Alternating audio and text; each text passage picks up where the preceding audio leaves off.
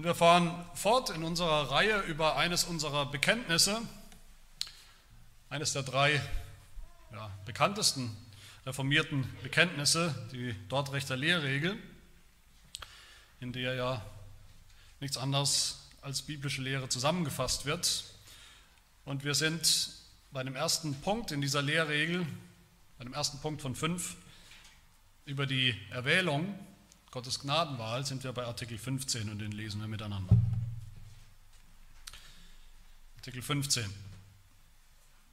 Die Heilige Schrift lehrt und erläutert uns diese ewige und unverdiente Gnade der Erwählung, auch dadurch, dass sie bezeugt, dass nicht alle Menschen erwählt sind. Vielmehr sind einige nicht erwählt, das heißt bei Gottes Erwählung übergangen worden. Gott hat nach seinem freien, gerechten, untadeligen und unveränderlichen Wohlgefallen beschlossen, sie im gemeinsamen Elend zu lassen, in das sie sich durch ihre eigene Schuld gestürzt haben und sie nicht mit erlösendem Glauben und der Gnade der Bekehrung zu beschenken. Er hat beschlossen, sie auf ihren Wegen und unter dem gerechten Gericht zu lassen. Und sie nicht nur wegen ihres Unglaubens, sondern auch wegen ihrer übrigen Sünden zu verdammen und ewig zu strafen, zum Erweis seiner Gerechtigkeit. Das ist der Ratschluss der Verwerfung. Da Gott nicht zum Urheber der Sünde macht, das zu denken wäre Gotteslästerung, sondern als furchtbaren, untadeligen und gerechten Richter und Rächer zeigt.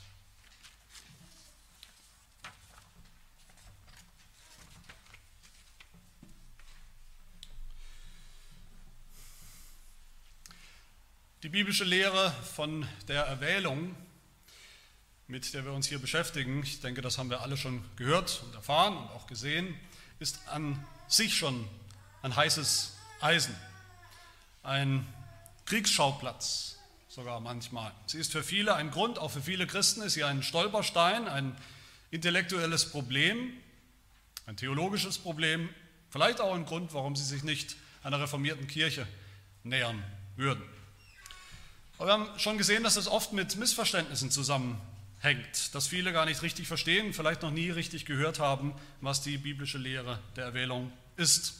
Also die Lehre, der wir schon viel gehört haben, dass Gott schon in Ewigkeit vor der Zeit festgelegt und bestimmt hat, eine konkrete Zahl von Menschen, konkrete Menschen zu erlösen, zu beschenken mit seiner Gnade in Jesus Christus.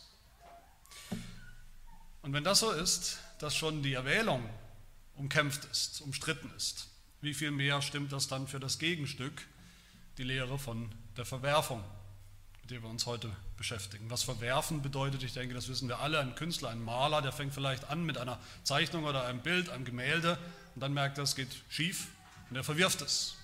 Oder ein Töpfer töpfert ein Gefäß und er merkt, es geht schief und er nimmt den ganzen Klumpen und verwirft ihn. Die Lehre von der Erwerfung ist eben die Lehre, die sagt, dass Gott andererseits auch vor Grundlegung der Welt in der Ewigkeit schon festgelegt hat, wen er eben nicht mit seiner Gnade beschenken will und wird, nicht erlösen wird. ich denke, da wissen wir aus eigener Erfahrung, aus Gesprächen, da, spätestens da steigen viele aus. Mit so einem Gott will ich nichts zu tun haben, hört man dann immer wieder. Mein Gott ist nicht so ein Gott. Mein Gott ist kein willkürlicher Gott, der ein boshafter Gott, der vielleicht Menschen schafft, nur um sie dann, was er schon immer bestimmt hat, sie dann zerstören zu können, in die Hölle werfen zu können. So ist manchmal dann die Reaktion. Heute haben wir nur diesen einen Artikel aus der Lehrregel, das ist auch gut so, das ist ein Thema, das, wo wir sorgfältig und äh, vorsichtig herantreten können. Und wir beschäftigen uns eigentlich nur in diesem Artikelchen mit der, man könnte sagen, der dunklen Seite der Erwählung oder Vorherbestimmung, nämlich der Verwerfung. Und da finden wir auch drei wichtige Punkte in diesem Artikel. Nämlich erstens, dass Gott eben erwählt und verwirft. Dann zweitens, dass diese Verwerfung kein bisschen ungerecht ist. Und drittens, dass sie Gott nicht zum Verursacher, zum Urheber von Sünde und dem Unglauben bei Menschen macht. Das sind die drei Punkte. Zum ersten Punkt also, Gott erwählt und er verwirft. Ich habe immer mal wieder gesprochen von Vorherbestimmung, ich habe immer wieder gesprochen von Erwählung und manchmal vielleicht auch diese beiden Begriffe ein bisschen austauschbar gebraucht. Aber wenn wir ganz genau sein wollen, ist Vorherbestimmung eigentlich viel umfassender. Vorherbestimmung, das bedeutet, dass Gott alle Dinge, wirklich alles tut nach seinem Plan, nach dem Ratschluss seines Willens. Alles, was geschieht, alles hat er vorherbestimmt, alles, was er tut. Und dass Gott eben manche Menschen zum Heil erwählt hat, das ist nur ein Teil dieser Vorherbestimmung, die viel umfassender ist. Ein Teil. Der andere Teil ist aber eben, dass er andere nicht erwählt hat zu demselben Heil, sondern verwirft, wie die Bibel sagt. Das nennen wir in der theologischen Sprache manchmal, auch ein Begriff, den ihr sicherlich hier und da schon mal gehört habt, die doppelte Vorherbestimmung. Die doppelte Erwählung und Verwerfung. Das sind sozusagen Zwillingslehren. Das ist, könnte man sagen, das eine ist die Kehrseite der Medaille, die Kehrseite des anderen. Und das ist schon eine Sache von ganz einfacher Logik. Damit fängt es an. Wenn Gott aus der Masse der Sünder, aus der Masse aller Menschen, aller Sünder, sagen wir mal 50 Millionen oder 100 Millionen oder 3 Milliarden oder 5 Milliarden Menschen auserwählt hat zum Heil, für den Himmel vorherbestimmt hat, wenn das so ist, dann stellt sich die Frage, was ist eigentlich mit dem Rest? Das ist eine Frage, die sich stellt. Und das ist die Frage, die wir heute beantworten wollen, mit Hilfe unserer Lehrregel, die, wie wir immer wieder sehen, uns direkt hineinführt in die Heilige Schrift. Und logisch wäre, denke ich, das können wir alle nachvollziehen, logisch wäre, dass wir sagen, der Rest, die, die nicht erwählt sind, die lässt Gott ebenso, wie sie sind. Das heißt, die lässt er Sünder sein und bleiben, die sind damit verworfen. Aber mit Logik haben viele Christen ihre Schwierigkeiten, mit Logik haben viele Theologen ihre Schwierigkeiten. Manche brüsten sich regelmäßig, regelrecht damit, dass sie sagen, je unlogischer, desto biblischer vielleicht. Logik ist ein Werkzeug des Teufels. So gibt es immer wieder Leute, die sagen, wenn überhaupt, dann lehrt die Bibel nur so etwas wie eine wie die Erwählung. Eine einfache Vorherbestimmung. Das Positive, die positive Erwählung, das kann ich gerade noch in der Bibel erkennen, aber das negative Gegenstück, dass Gott von Ewigkeit her Menschen verworfen haben soll, das ist nicht in der Bibel.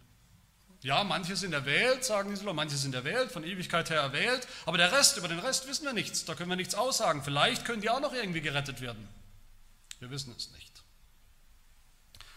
Der Reformator Johannes Calvin, der kannte auch schon solche Theologen, die so reden, die sich geweigert haben, diese logische Schlussfolgerung zu ziehen von Erwählung und Verwerfung, ihrem Gegenstück.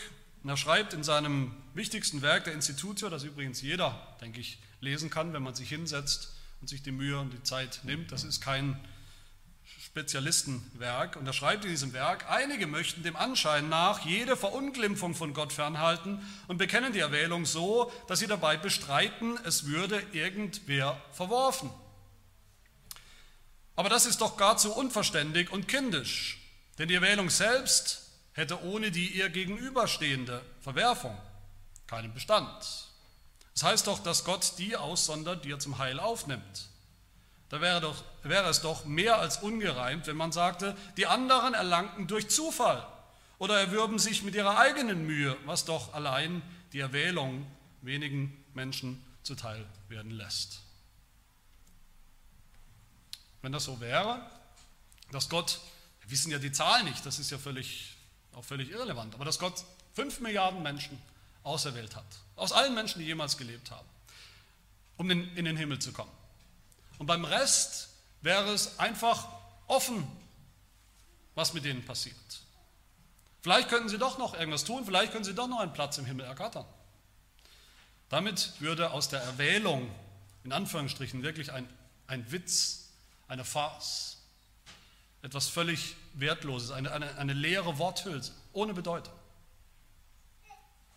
Könnten wir dann wirklich noch behaupten, dass Gott vor Grundlegung der Welt konkret bestimmt hat, wer alles gerettet wird, erlöst wird durch Jesus Christus, dass er sie alle mit Namen kennt, das könnten wir dann nicht mehr behaupten. dann wüsste am Ende Gott selber nicht, wer einmal im Himmel sein wird in alle Ewigkeit. Das hat überhaupt nichts mehr mit der biblischen Lehre der Erwählung, wie wir sie uns angeschaut haben, zu tun. Jeder, der noch ein bisschen logisch denken kann, der weiß, wann immer wir oder jemand Menschen auswählt, ich erinnere mich an die Schule, Schulzeit, im Sportunterricht hat der Lehrer oft gesagt, du und du, ihr stellt euch hin, er wählt zwei Mannschaften. Der, den wir gewählt haben, wir haben Leute gewählt und den, den wir nicht gewählt haben, der war eben nicht dabei.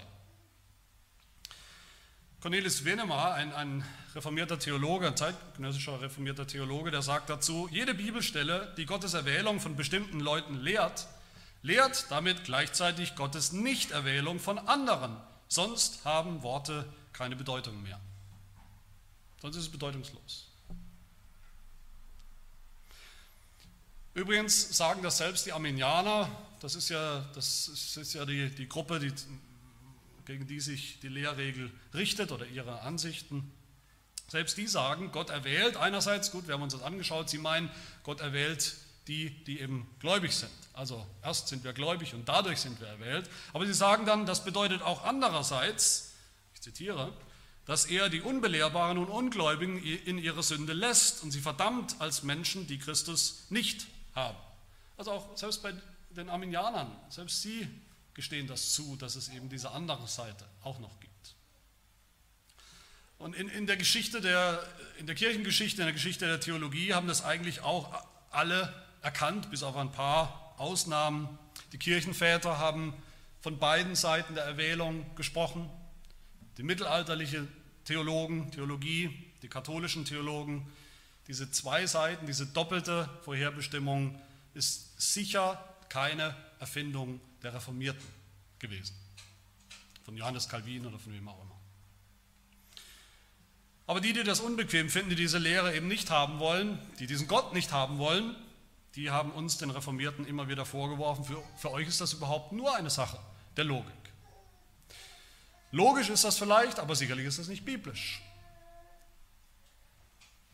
Dem widersprechen wir natürlich leidenschaftlich. Was sagt denn unsere Lehrregel? Womit beginnt sie? Sie sagt, die Heilige Schrift lehrt und erläutert uns diese ewige, unverdiente Gnade der Erwählung. Die Heilige Schrift bezeugt uns, heißt es da, beides, Erwählung und Verwerfung. Nicht bloß Logik, sondern vor allem die Schrift. Aber wo tut die Heilige Schrift das? Natürlich gibt es ja so viele Beispiele, dass es schwierig ist, überhaupt zu überlegen, wo man anfangen soll. Aber ein paar Beispiele wollen wir uns anschauen. Wo ist die Rede von der Verwerfung? Wo ist die Rede davon, dass Gott vorherbestimmt hat, Menschen auch zum, zum Gericht, zur Verdammnis? Jesus selbst redet davon an verschiedenen Stellen in seiner Auseinandersetzung mit den ungläubigen Juden seiner Zeit. In Johannes 6 sagt er, alles, was mir der Vater gibt, in der Erwählung, alles, was mir der Vater gibt, Johannes 6, 37, wird zu mir kommen. Auch hier sagt Jesus nicht, der Vater gibt mir Menschen, alle anderen kommen vielleicht auch zu mir. Nein, alle anderen kommen nicht zu ihm. Die, die der Vater ihm gegeben hat, kommen zu ihm. Und vielleicht noch deutlicher für uns wird der Apostel Paulus im Römerbrief Kapitel 9, haben wir ein, zur Hinführung des Gottesdienstes schon gehört. Da spricht Paulus ausdrücklich vom Ratschluss Gottes, vom Ratschluss der Erwählung, der Vorherbestimmung. Und er sagt, auf diesen Ratschluss geht es zurück, wenn Gott selber sagt, wie wir es gehört haben, Jakob habe ich geliebt, Esau aber habe ich gehasst, von Ewigkeit her. Haben wir beide Seiten, Erwählung und Verwerfung.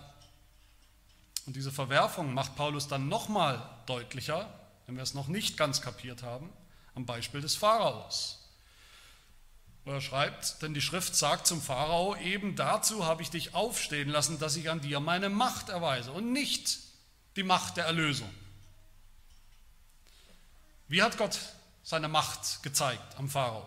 Indem er den Pharao verhärtet hat, verstockt hat, in seiner Sünde gelassen hat, ihm das Gericht angedroht hat und ihm das Gericht auch hat spüren lassen. Und dann heißt es, so erbarmt er, also Gott, sich nun über wen er will und verstockt, wen er will. Da ist auch die andere Seite.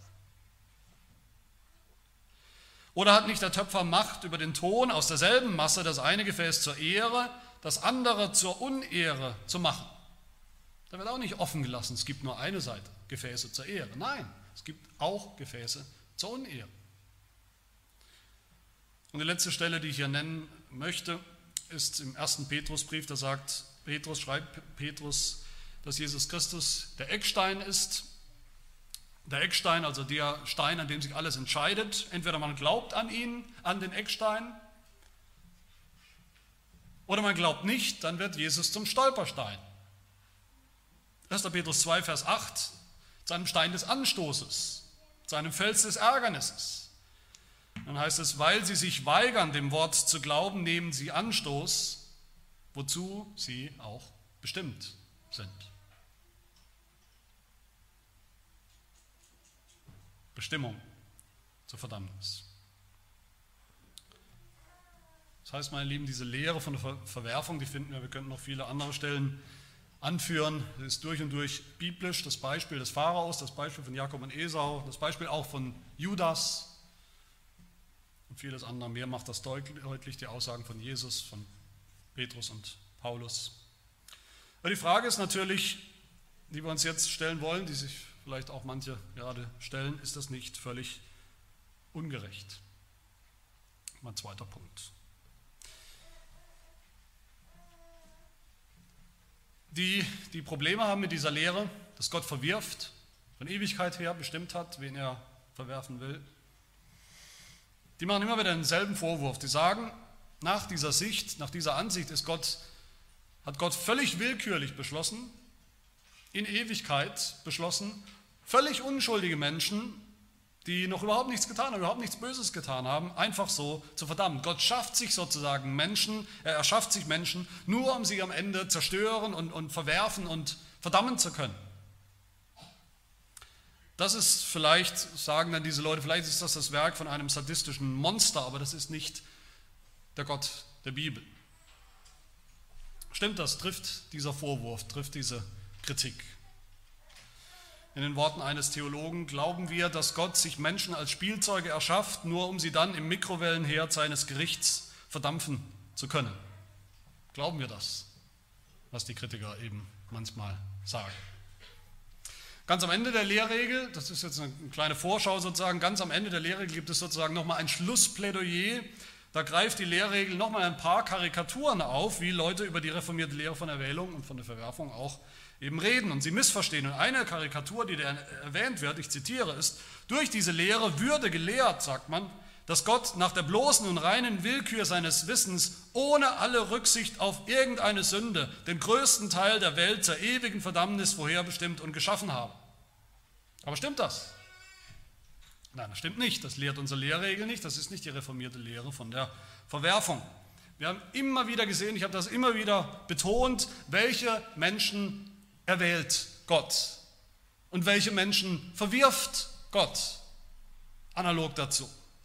Unschuldige Menschen, die er gerade geschaffen hat, jungfräulich, unschuldig, die noch nichts Gutes oder Böses getan haben. Nein, die Lehrregel betont von Anfang an, gleich im ersten Artikel haben wir das gesehen, wie die Bibel auch, dass Gott erwählt und verwirft aus der Masse der Sünder.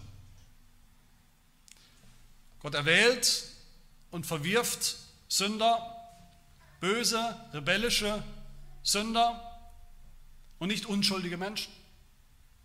Und das ist ganz wichtig, ganz zentral. Gott erwählt Sünder zum Heil, das sie nicht verdient haben. Und Gott verwirft, er lässt Sünder in ihren Sünden, in denen sie zugrunde gehen, was übrigens völlig gerecht ist.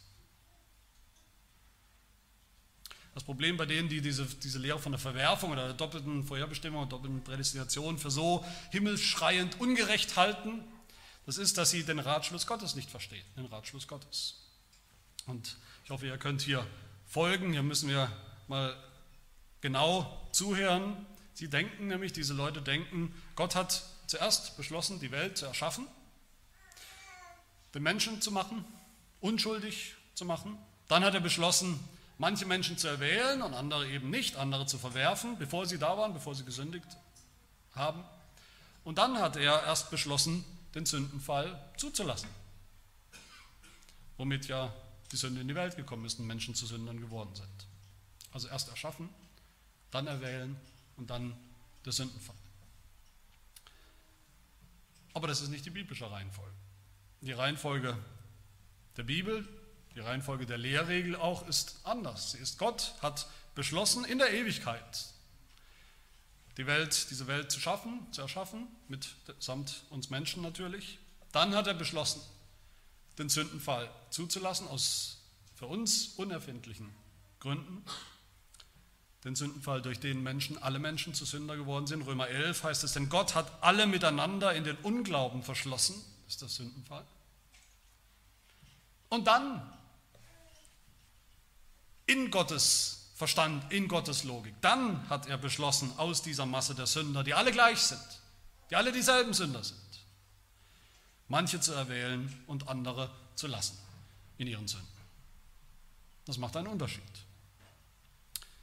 Schon in Artikel 10 haben wir das gehört. Erwählung bedeutet, dass Gott sich, Zitat, bestimmte Personen aus der allgemeinen Menge der Sünder zum Eigentum nahm. Nicht, nicht unschuldige Menschen, die eigentlich alle den Himmel verdient haben. Wenn wir das mal kapiert haben, dann macht auch alles Sinn, was wir hier in Artikel 15 in der Lehrregel lesen. Da heißt es, Gott hat nach seinem freien, gerechten, untadeligen und unveränderlichen Wohlgefallen beschlossen, sie, also die nicht erwählt sind, sie im gemeinsamen Elend zu lassen, in das sie sich durch ihre eigene Schuld gestürzt haben und sie nicht mit erlösendem Glauben und der Gnade der Bekehrung zu beschenken. Er hat beschlossen, sie auf ihren Wegen und unter dem gerechten Gericht zu lassen und sie nicht nur wegen ihres Unglaubens, sondern auch wegen ihrer übrigen Sünden zu verdammen und ewig zu strafen zum Erweis seiner Gerechtigkeit. Das heißt, wenn wir genau hinschauen bei dieser Lehre, dann, dann müssen wir sehen, Gott ist aktiv in der Art und Weise, wie er Menschen auserwählt hat zum Heil. Aber Gott ist eigentlich zunächst passiv, wenn man das so sagen kann, was die anderen angeht. Er lässt sie in ihrem Elend, sagt die Lehre. Er lässt, er, er wirft sie nicht ins Elend, er lässt sie in dem Elend ihrer Sünde, in das sie sich selbst, wird noch betont, selbst durch eigene Schuld gestürzt haben. Er beschenkt sie einfach nicht mit der Erlösung, mit dem Heil. Das ist auch eigentlich passiv. Er tut etwas nicht. Er lässt sie auf ihren Wegen, heißt es nochmal. Und was soll denn bitte daran ungerecht sein, dass Gott die Sünder lässt, wie sie sind? Das ist der Inbegriff von Gerechtigkeit. Nichts anderes haben wir Sünder verdient, als dass wir gelassen werden. Und erst nachdem diese Menschen, die nicht erwählt sind, die Sünder, ihr ganzes Leben als Sünder gelebt haben, ihr ganzes Leben im Unglauben gelebt haben, erst nachdem, erst dann, heißt es in der Lehrregel, erst dann wird Gott aktiv und verdammt sie am Ende ihres Lebens in die Hölle. Aber das müssen wir uns merken. Das ist vielleicht so etwas wie ein Merksatz, wenn wir uns merken können, aber das müssen wir uns merken. Niemand wird verdammt am Ende, niemand kommt in die Hölle. Kein Mensch kommt in die Hölle, weil er verworfen ist. In Ewigkeit. Weil er nicht auserwählt ist. Sondern weil er nicht glaubt. Weil er ein Sünder geblieben ist. Erwählung und Verwerfung sind nicht eins zu eins symmetrisch, die sind nicht einfach Spiegelbilder von, voneinander. Gott ist nicht gleich aktiv darin, wie er Menschen zum Heil bestimmt hat und darin, wie er andere lässt in ihrem Verderben. Gott erwählt, Gott rettet manche Sünder, macht sie zu Erlösten, aber Gott macht nicht gleichermaßen andere zu Verworfenen. Er erschafft sie nicht so, nur um sie zerstören, auslöschen, verdammen zu können. Und das ist eine wichtige Unterscheidung. Und so ist Gott absolut gerecht. So ist die Verwerfung nicht ungerecht oder unfair, sondern wie die Lehrregel sagt, sogar ein Erweis seiner Gerechtigkeit. Der deutlichste Erweis von Gottes absoluter, vielleicht schrecklicher Gerechtigkeit. Und damit haben wir eigentlich auch schon fast beantwortet, was dann noch als letztes kommt in der Lehrregel, nämlich die Frage, macht all das, diese Lehre von der Verwerfung, macht das nicht am Ende Gott zum Verantwortlichen, zum, zum Verursacher, zum Urheber der Sünde und des Unglaubens, bei all denen, die eben verworfen sind, die er eben sich selbst überlässt, in den Sünden lässt. Und das ist mein letzter Punkt. Mein dritter Punkt. Die Lehre sagt zum Schluss, das ist der Ratschluss der Verwerfung, der Gott nicht zum Urheber der Sünde macht. Das zu denken wäre Gotteslästerung. Und auch nochmal, wird es nochmal aufgegriffen in diesem Schlussplädoyer der Lehrregel ganz am Ende, wo die Kritiker behaupten wieder, die Lehre der reformierten Kirche von der Erwählung und Verwerfung, Zitat, sie mache Gott zum Urheber der Sünde, zu einem Ungerechten, einem Tyrannen, einem Heuchler. Was sagen die Kritiker? dieser Lehre von der Verwerfung. Sie sagen, Gott hat unschuldige Menschen erschaffen, haben wir gerade gesehen. Gott hat manche erwählt, Gott hat andere verworfen von Anfang an, völlig, völlig äh, willkürlich. Und dann hat er zugelassen, dass die Sünde in die Welt kommt. Und jetzt will er die Verworfenen auch noch nachträglich verdammen, wegen der Sünde, die doch eigentlich auf ihn zurückgeht. Das wäre wirklich eine Gotteslästerung, wenn das so wäre. Schlimmer noch, das wäre tatsächlich ein, Moral, ein echtes moralisches Problem für Gott. Das wäre höchst unmoralisch, wenn Gott wirklich so handeln würde. Wenn er Menschen zwingt, Sünder zu sein, er macht sie zu Sündern, er ist die Ursache für jede einzelne ihrer Sünden und dann geht er noch hin und verdammt sie noch für das, was er getan hat. Das tut er aber nicht wie wir gesehen haben. Wenn wir sagen, Gott hat Menschen von Anfang an verworfen und wird sie auch nicht retten, dann sagen wir, aus der Masse der Sünder hat er von Anfang an Menschen verworfen. Wer das für ungerecht hält, dass Gott so ist, wer deshalb Gott die, Schuhe, die Schuld in die Schuhe schieben will, den treffen die Worte geschaffen worden des Apostels Paulus in Römer 9, wo er sagt, so erbarmt er sich, Gott sich über wen er will und verstockt wen er will. Nun wirst du mich fragen, warum tadelt er dann noch? Warum richtet er dann noch? Wer kann seinem Willen widerstehen? Und die Antwort des Apostels, ja, Mensch, wer bist denn du, dass du mit Gott rechten willst? Spricht das Gebilde zu dem, der es geformt hat, warum hast du mich so gemacht? Hat nicht der Töpfer Macht über den Ton, aus derselben Masse das eine Gefäß zur Ehre, das andere zur Unehre zu machen? Wenn nun aber Gott, da er seinen Zorn erweisen und seine Macht offenbar machen wollte, an den Gefäßen des Zorns, die zum Verderben zugerichtet sind. Ich hoffe, so sehen wir, dass die Verwerfung alles andere als ungerecht ist, sondern im Gegenteil, dass sie völlig und schrecklich ist gerecht ist. Ja, am Ende sehen wir, dass diese biblische Lehre, wie die Lehrregel sagt, zum Schluss Gott als furchtbaren, untadeligen und gerechten Richter und Rächer zeigt. Und das bringt Gott auch Ehre, weil er so ist.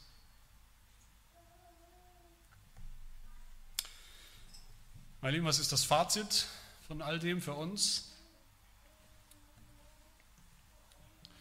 Ich denke, das Erste dürfte klar sein, dass wir erkennen, dass die Verwerfung, dass Gott schon vor Grundlegung der Welt beschlossen hat, wer nicht erwählt ist, wer nicht begnadigt wird, wer nicht erlöst wird, dass das völlig gerecht ist, wenn Gott das tut.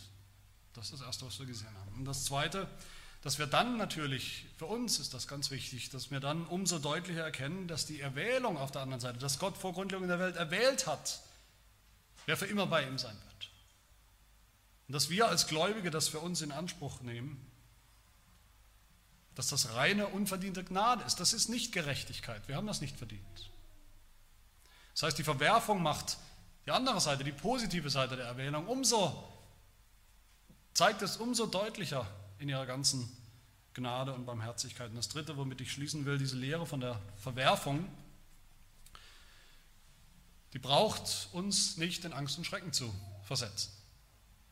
Niemand braucht Angst zu haben davor, dass er eventuell nicht erwählt sein könnte, dass er eventuell zu den Verworfenen gehört, dass man hier sitzt in der Gemeinde und sagt, wahrscheinlich sind alle erwählt und ich bin der Einzige, der verworfen ist, dann kann ich tun, was ich will. Es geht sowieso schief, ich komme nicht an. Niemand braucht sich fürchten davor, dass er möglicherweise zu den Verworfenen gehört, gegen seinen Willen, außer einer Gruppe von Menschen. Nämlich denen, die sich einen Pfifferling darum scheren, um Gott, um ihre Sünden, um das Evangelium, um Jesus Christus. Für sie ist das eine schreckliche Lehre. Und sollte es sein, weil sie schreckliche Sünder sind, wie wir es alle von Hause aus sind. Aber für alle anderen, alle anderen, die sich Sorgen machen, alle anderen, die sich Sorgen machen über ihren eigenen Zustand vor Gott, über alle anderen, die mit Gott ins Reine kommen wollen, die ihre Sünden loswerden wollen, die ihre Sünden ablegen wollen am Kreuz Jesu, die brauchen nicht Tag und Nacht zu zittern und sich zu fragen und zu rätseln, ob sie möglicherweise verworfen sein könnten. Es gibt leider solche Christen, auch in manchen reformierten Kirchen oder Gemeinden, die ihr ganzes Leben praktisch gelähmt sind von dieser einen Frage, von der Vorstellung oder der Angst, der Panik, sie könnten möglicherweise nicht erwählt sein. Aber das ist völlig ungerechtfertigt und unbiblisch. Wie ein Autor sagt, zitiere ihn, nicht ein einziger Mensch in der Geschichte der Menschheit hat das Heil, die Erlösung begehrt und gesucht und wurde mit Gewalt davon ferngehalten. Nicht ein einziger Mensch hat jemals aufrichtig das ewige Leben gesucht bei Christus und es nicht gefunden. Für uns, die wir glauben, die wir glauben wollen, ist das keine schreckliche Lehre, sondern es ist eine Lehre, die Gott groß macht, Gottes Ehre groß macht. Seine Gerechtigkeit und Heiligkeit, ja. Aber andererseits eben auch viel mehr noch seine Barmherzigkeit und seine Gnade. Das ist eine Lehre, die uns zeigt im Kontrast, wie gnädig diese unverdiente Erwählung ist, an der wir sagen dürfen, wie wir letzte Woche gesehen haben, mit, vollem, mit voller Zuversicht sagen dürfen, dass wir dazugehören, dass wir auserwählt sind. Wenn wir an uns die Früchte sehen, welche Früchte haben wir gehört? Die Frucht des Glaubens. Und die Früchte, die dann aus dem wahren Glauben herauskommen. Die Frucht, der Anfang eines heiligen Lebens. Wenn wir das bei uns sehen, dürfen wir uns gewiss sein, dass wir zu den Auserwählten gehören und nicht zu den Verworfenen. Amen. Wir wollen beten. Wir danken dir, Herr, für deine große, absolute Souveränität über alle Dinge, die Souveränität, mit der du alle Dinge wirkst, nach deinem ewigen Ratschluss. Du allein sitzt im Regiment als Himmelskönig. Du schuldest niemandem, keinem Geschöpf Rechenschaft für deine Gerechtigkeit und noch viel mehr Rechenschaft für deine Gnade und Barmherzigkeit. Herr, vergib uns, wenn wir immer wieder deinen vollkommenen, ewigen Plan, deinen Ratschluss verfinstern mit unserer Menschenweisheit, unserem sogenannten gesunden Menschenverstand. Ja, lass uns tief hineinblicken in die absolute Gerechtigkeit, mit der du unbeugsame Sünder eines Tages richten wirst. Lass uns das eine Erinnerung sein, deiner Gerechtigkeit und auch unseres Zustands als Sünder. Lass uns das eine Warnung sein und bleiben, uns allen. Aber Herr, dann lass uns umso tiefer hineinblicken in die völlig unverdiente Gnade, mit der du Menschen erwählt hast, auch uns, die wir glauben, damit wir darin deine Gnade und deine Liebe erkennen. O welche Tiefe des Reichtums, der Weisheit, der Erkenntnis Gottes, wie unergründlich sind deine Gerichte. wie unausforschlich deine Wege. Wer hat den Sinn des Herrn erkannt? Wer ist dein Ratgeber gewesen? Wer hat dir zuvor etwas gegeben, damit du es ihm wieder vergelten musst? Von dir und durch dich und für dich sind alle Dinge. Dir sei die Ehre in Ewigkeit. Amen.